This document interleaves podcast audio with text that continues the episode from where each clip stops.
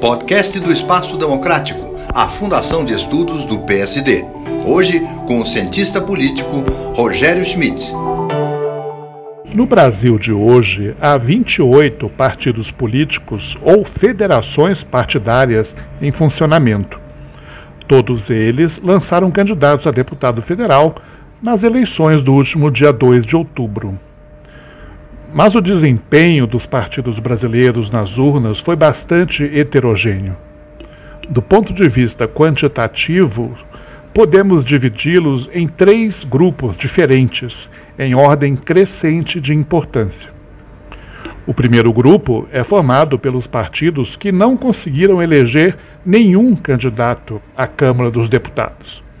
Aqui entram nove legendas: o Agir, a DC, o PCB, o PCO, o PMB, o PMN, o PRTB, o PSTU e a UP.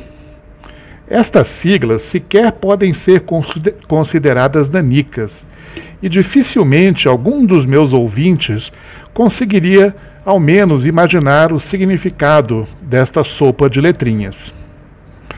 A segunda divisão do nosso quadro partidário é formada por outras sete legendas, as quais, juntas, elegeram 28 deputados federais. São elas o Avante, o PSC, o Patriota, o Solidariedade, o PROS, o Novo e o PTB.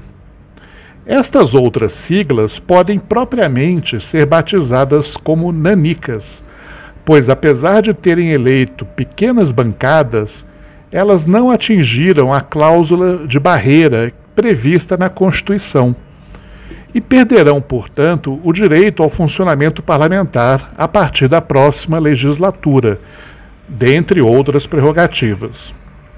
Finalmente, resta o grupo dos partidos que fazem parte da elite do sistema partidário pelos próximos quatro anos.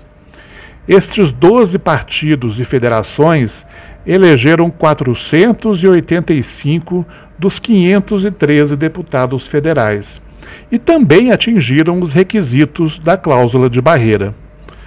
A primeira divisão do sistema partidário é formada pelo PL, pela Federação do PT, pelo União Brasil, pelo PP, pelo MDB, pelo PSD, pelo Republicanos, pela Federação do PSDB, pelo PDT, pelo PSB, pela Federação do PSOL e pelo Podemos. Até fevereiro, quando tomará posse a nova legislatura do Congresso, os chamados partidos nanicos não deixarão necessariamente de existir, mas estarão diante de dois ou três futuros possíveis. O primeiro deles é não fazerem nada. Neste caso, os deputados que elegeram terão que se filiar aos partidos remanescentes, para poderem exercer seus mandatos parlamentares. A segunda hipótese é a de promoverem fusões, incorporações ou federações entre si, para que, reunidos, os partidos consigam ultrapassar a cláusula de barreira vigente.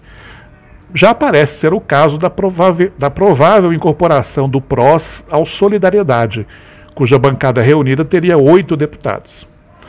O terceiro e último cenário possível seria a incorporação dos partidos nanicos pelas legendas maiores da primeira divisão. Vamos aguardar as cenas dos próximos capítulos. Ao contrário do nosso passado não tão distante, não está nem um pouco fácil a vida dos partidos nanicos no Brasil. Rogério Schmidt para o Espaço Democrático do PSD.